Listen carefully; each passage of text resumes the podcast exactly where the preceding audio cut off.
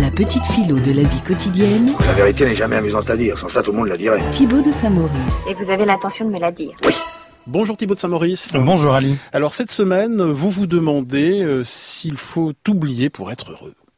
Nous allons débarrasser votre maison, débarrasser votre vie de Clémentine.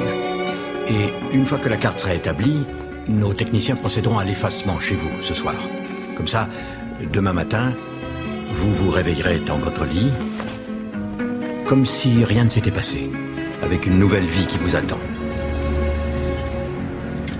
Extrait donc de Eternal Sunshine of the Spotless Mind, un film de Michel Gondry, donc dans lequel le personnage essaye d'oublier une histoire d'amour et on lui propose donc d'effacer littéralement euh, tous ses souvenirs.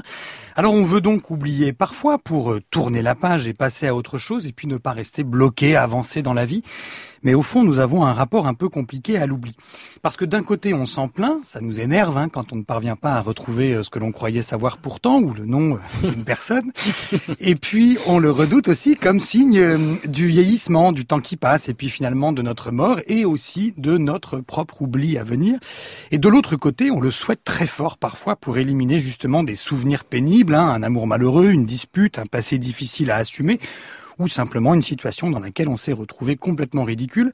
Bref, on sent bien que l'on n'est pas complètement au clair sur cette question de l'oubli. On le redoute autant qu'on le désire. Mais Thibaut, ce que l'on voudrait surtout, c'est de pouvoir le maîtriser. Oui, c'est vrai, c'est ce qui est le plus frustrant, hein, c'est de ne pas pouvoir décider d'oublier, comme on ne décide pas d'ailleurs tout à fait exactement de se souvenir. Sinon, on n'aurait pas besoin de boire, par exemple, pour oublier, et puis on ne perdrait jamais vraiment ses clés.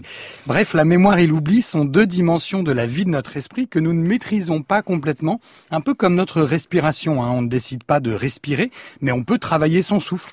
Et ben voilà, on ne décide pas d'oublier ou de se souvenir, mais on peut travailler son rapport au temps qui passe. Et on peut par exemple décider de ne pas tenir compte de ses souvenirs? Oui, on peut vivre comme si ces souvenirs ne comptaient pas, comme si le passé n'avait pas de prise sur notre présent. C'est par exemple le conseil que donne Nietzsche à qui voudrait être heureux. Parce que la mémoire, pour Nietzsche, est une invention de la morale, elle-même une invention de la société. La morale a besoin de la mémoire pour nous rappeler ce que nous risquons si nous sortons des cadres établis. Le souvenir nous affaiblit, il nous attache au passé, il nous cantonne au ressassement, au ressentiment, à la culpabilité. Il nous fait oublier justement que la vie se vit et se déploie toujours au présent.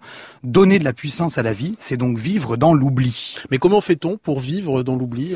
Eh ben, on se libère du passé et de la conscience historique. C'est du moins ce que nous propose la Nietzsche. Hein. Alors, je dis pas que c'est facile, mais l'idée, c'est de casser la représentation que nous avons de notre existence et selon laquelle ce que nous vivons aujourd'hui est la conséquence de ce que nous avons vécu hier et que ce que nous vivrons demain est la conséquence de ce que nous vivons aujourd'hui.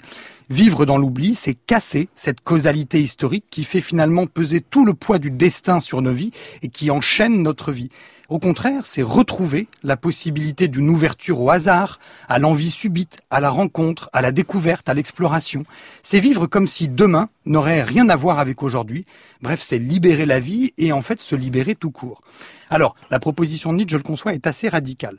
Mais pour nous, hein, pour notre époque qui est tellement accrochée à sa mémoire et à ses mémoires, elle a le mérite de déstresser un peu notre rapport au temps et elle peut nous faire beaucoup de bien. Je vous laisse donc avec un petit exercice de philosophie appliquée. Et si aujourd'hui, nous laissions un peu plus de place à l'oubli dans nos vies. Et si nous vivions aujourd'hui sans nous embarrasser de trop de souvenirs, comme pour retrouver donc aujourd'hui le charme du premier jour d'une vie toute neuve?